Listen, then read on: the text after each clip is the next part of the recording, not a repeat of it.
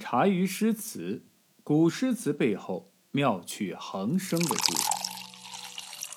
长庆二年（公元822年）七月份，白居易被任命为杭州刺史。一路上啊，是边走边旅游。三个月后呢，也就是十月份，就到达杭州上任了。江浙一带啊，自称是江南鱼米之乡、繁华之地，俗称上有天堂，下有苏杭。这里是很多很多官员心中的肥柴，但在唐朝啊，哎，还真不是这样啊。江浙的土著是古越人的所在地，比较荒蛮。即使在大唐这样开放的朝代，也并未大力开发此处。整个国家的经济政治中心其实还是在黄河流域。就这样，白居易呢，依然是离开了长安。啊，那个让他热血沸腾却又渐渐心凉的首都，再一次来到了这一生与他的命运紧紧纠葛的江南。杭州的风景自然是好的，带着一种天然的灵秀。然而，白居易作为一个正直负责任的官员，他眼下可没什么闲工夫来欣赏这番美景。毕竟，在白居易抵达上任之时呢，杭州啊遭遇了旱灾。这个旱灾呢。还不是偶然而来的，而是长期以往都是如此。白居易起初就觉得纳了闷儿了：这苏杭不是传说中的天堂吗？怎么就变成汉口了呢？要知道，杭州市区不远处就有碧波浩渺的西湖水啊，怎么不加以利用呢？于是，他新官上任三把火，哎，不，不是，是三把水来灭火。白居易呢，排除了一切的困难，发动民工加高湖堤，大修水闸，平时蓄水，小心维护，需用时放水，立马就解决了当地水田灌溉难题。他还组织人呢，重新翻修了曾经的杭州刺史李泌在钱塘门、通河门等处开凿的六口井，令百姓的饮水条件得到大大的改善。这些工程啊，都是实实在在的惠民工程。造福一方。与此同时，白居易还重新调理了一下杭州政法委机构。在法律上，他在杭州实行了穷人犯法，罚在西湖边种树；富人犯法呢，若要赎罪，银子是不顶用的，一律命其在湖上开垦几亩田。这样的惩罚呀，史无前例，却有劳动改造的意义，让罪人呢以实际的行动来忏悔。又使西湖的环境是越来越美丽，越来越有大家的风范。渐渐的，西湖边就形成了一道亮丽的风景线，成了杭州的标志。与此同时，白居易市长呢，也成了杭州市民中绝对的偶像级人物。在视察钱塘湖的时候，正值春天，白居易是边工作边欣赏这里的春色，然后回了家，凭借着记忆把今天所见的东西啊都给记录下来。并引成了诗。这首诗的名字叫《钱塘湖春行》。孤山寺北贾亭西，水面初平云脚低。几处早莺争卵树，谁家新燕啄春泥？乱花渐欲迷人眼，浅草才能没马蹄。最爱湖东行不足，绿杨阴里。白沙堤，在中国历史上，在天堂杭州当刺史或者是知州的，也就是市长的，可以说是不乏名人。不过最有名的，要算是唐朝和宋朝的两位大文豪白居易和苏东坡了。他们不但在杭州的任上留下了后人敬仰的政绩，而且还流传下来了许多描写杭州以及西湖美景的诗词文章和。传闻轶事，所以又有人称他们为风流太守。白居易的七律诗《钱塘湖春行》啊，就是这样一篇诗歌。这首诗不但描绘了西湖旖旎的春光，以及世间万物在春色的沐浴下的勃勃生机，而且将白居易本身陶醉在这良辰美景中的心态和盘托出。诗的开头“孤山寺北贾亭西，水面初平云脚低”这一句是地点。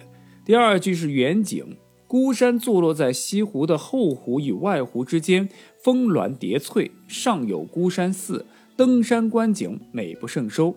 据《唐语陵卷》第六载，这个假宫亭啊，建于唐朝贞元年间，五六十年后是废弃。白居易写此诗时呢，其亭应该尚在，也算是西湖的一处打卡景点了。啊，白居易开始来到孤山寺的北面，贾公亭的西畔，放眼望去，只见这东水荡漾，云幕低垂，湖光山色尽收眼底。这初平所表达的就是白居易对冬日里西湖的一种特有的感受。由于连绵不断的春雨，使得如今的湖面看起来要比冬天家呀上升了不少，似乎眼看就要和视线持平了。这种水面和视线持平的感觉，只有人面对大海的时候才可能有这个感觉，对吧？也是一个对西湖有着深刻了解和喜爱的人才能写出这样夸张的感受。此刻，脚下平静的水面和天上低垂的云幕，构成了一幅宁静的水墨西湖图。而正当白居易静静地、默默地观赏那西湖静如处子的神韵之时，耳边却传来了阵阵清脆的鸟鸣声。于是啊，他把视线从水云交界处收了回来，从而发现了自己实际上是早已置身于一个春夜盎然的美好世界中了。几处早莺争暖树，谁家新燕啄春泥？乱花欲醉迷人眼，浅草才能没马蹄。这四句啊，是白居易此诗的一个核心部分，也就是最为抢眼的句子，同时也是白居易这首诗描写春光最为特别、描写西湖春光的点睛之笔。点睛在哪儿呢？我们来看一看啊。几处是可以说是好几处，甚至可以说是多处的意思。用早来形容黄莺，体现了白居易对这些充满生机的小生命的由衷喜爱。树上的黄莺一大早呢，就忙着抢占最先见到阳光的暖树，生怕一会儿啊就赶不上了。一个“争”字，让人感觉到春光的难得和宝贵。而不知是谁家屋檐下的燕子，此时呢也正忙个不停的啊，在做窝。用一个“桌子”啊来描写燕子那忙碌而兴奋的神情，似乎把小燕子啊也写活了。这两句啊，这个着意的描绘出了莺莺燕燕的动态。从而使得全诗洋溢着青春的活力和生机。黄莺是公认的春天歌唱家嘛？啊，听着他那婉转的歌喉，使人感到春天的妩媚。燕子是候鸟，它们随着春天一起回到了家乡，忙着重建家园，逐渐迎接崭新的生活。看着它们飞进飞出的搭窝，使人们倍加感到生命的美好。在对天空中的小鸟进行形象的拟人化描写之后，白居易又把视线转向了脚下的植被。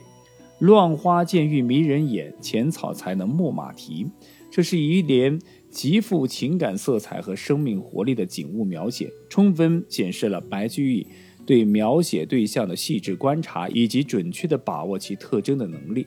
花儿言其乱，乃至啊是迷乱了赏画人的目光。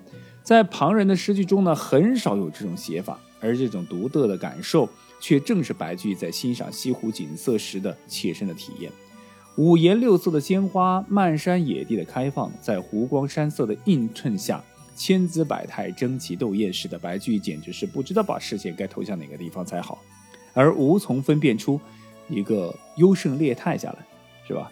只觉得眼也花了，神也迷了，美不胜收啊，应接不暇。乱花渐欲啊，迷人眼，这是一句驻足细看；而浅草才能没马蹄，则是已经骑马踏青去了。在绿草如茵、繁花似锦的西子湖畔，与二三友人信马游江，自由自在的游山逛景，是一件非常惬意的事儿。马儿似乎也体会到了背上主人那轻松闲逸的兴致，便不紧不慢地踩在那青青的草地上，踏上那长长的白堤。白居在指点湖山流连光景，不经意间偶然瞥到了马蹄在草地上的一起一落、时隐时现的情景，觉得分外有趣，将其写入了诗中。就是这随意的一笔，却为全诗增添了多少活泼情趣、闲情雅致。白居易市长在杭州任上的工作积极且富有成效，眼前呢还时不时的有美景养眼。而他的铁哥们袁真呢，也从首都宰相转任浙东的观察使，由于两人办公距离不算太远，所以经常呢还会有诗书往来，时不时还约上一起周边自驾游，互相串个门，惬意的很。可见杭州这块江南宝地不仅令白居易得以施展抱负，更令他的才华发挥的是淋漓尽致。当然，任何事情都有两面性啊。江南这块地方对于白居易来说并不陌生，前半生大多时间都在这里有着不解之缘，比如我们之前说到的香菱，白居易呢是一生啊。是难以忘怀的一个挚爱了啊！虽然现在难以寻得这个香菱的踪迹，但是他与香菱的情感并未就此磨灭。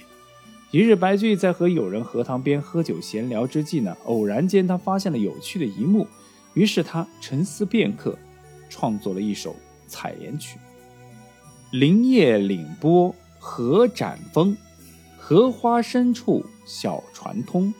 逢郎欲雨低头笑，碧玉搔头落水中。《采莲曲》啊，是属于乐府旧题的诗歌，为江南弄七曲之一。